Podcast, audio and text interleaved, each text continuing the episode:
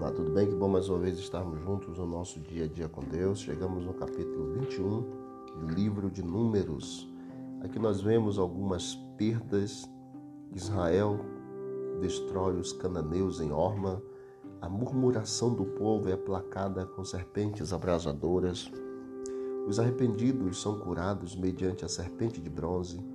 Diversas jornadas dos israelitas e a derrota de Seom e um outro rei chamado Og também.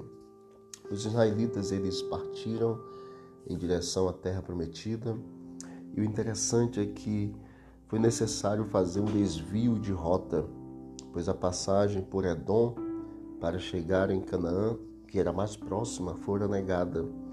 Agora eles estavam a caminho de Ezion-Geber, dando as costas à terra de Canaã. Eles estavam virados as costas e partindo para uma outra direção. Imagina aí, tão próximo é, da terra de Canaã, mas tiveram que fazer o um caminho contrário para poder chegar na terra de Canaã. O trajeto da marcha de Israel era em direção ao sul, passando pelo Arabá e pela fronteira meridional de Edom, de onde continuava para o leste. Por fim, Voltando para o norte, eles passaram para o leste, tanto de Edom como também de Moabe. Houve vários fatores para o povo desanimar, para provocar desânimo. Parte do território pelo qual estavam viajando, o Arabá, era uma planície árida, salpicada de pedras e areia, em geral quente e muito seca. Além disso, sabiam que viajavam na direção contrária de Canaã em vez de entrar na terra prometida. E então, o versículo 4 nos diz que eles partiram do Monte Ó pelo caminho do Mar Vermelho, rodear a terra de Edom, porém o povo se tornou impaciente no caminho. E eles começaram novamente, na sua impaciência, a reclamar. E assim nos diz o verso 5, que eles subiram e disseram, por que nos fizeste subir ao Egito, do Egito, para que morramos neste deserto? Onde não há pão nem água, e a nossa alma tem fastio deste pão vil, quero mandar. Então o Senhor mandou entre o povo serpentes abrasadoras que mordiam o povo, e morreram muitos do povo de Israel. Então veio o povo a Moisés e disse: Havemos pecado, porque temos falado contra o Senhor e contra ti. Ora, o Senhor que tire de nós as serpentes. Então Moisés orou pelo povo Disse o Senhor a Moisés: Faz uma serpente abrasadora, põe-na sobre uma haste, e será que todo mordido que mirar viverá.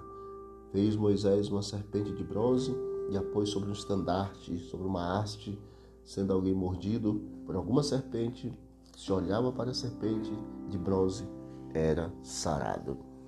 Outro detalhe importante que então, devido à murmuração, à reclamação, à impaciência do povo na caminhada Deus então retirou a sua proteção e eles passaram a conviver com serpentes abrasadoras.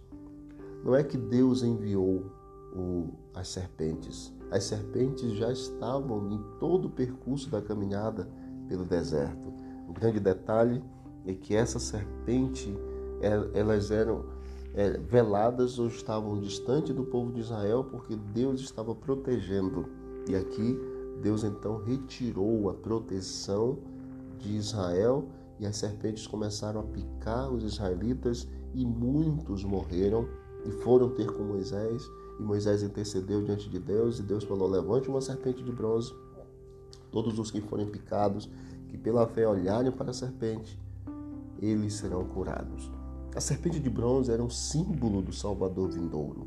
O povo sabia que não era suficiente apenas olhar para a serpente, mas o olhar devia ser acompanhado de fé, já que não havia cura na serpente em si mesma. Era possível contemplar a imagem sem ser curado. Se a pessoa não colocasse fé em Deus como divino restaurador, de modo semelhante às ofertas apresentadas sem fé eram desprovidas de valor. Então era necessário eles terem fé na cura em quem estava depositando a sua confiança, não na serpente em si e representava exatamente o próprio Cristo que seria levantado no madeiro para a salvação de toda a humanidade e a cura de toda a humanidade. Louvado seja o nome de Deus. Vamos orar? Obrigado, Deus, por mais esta lição aprendida aqui. Nos ajude a olharmos para o Cristo Emmanuel com fé e alcançarmos as vitórias e a cura cada dia. Em nome de Jesus. Amém. Que Deus abençoe. Vamos que vamos para o alto e avante.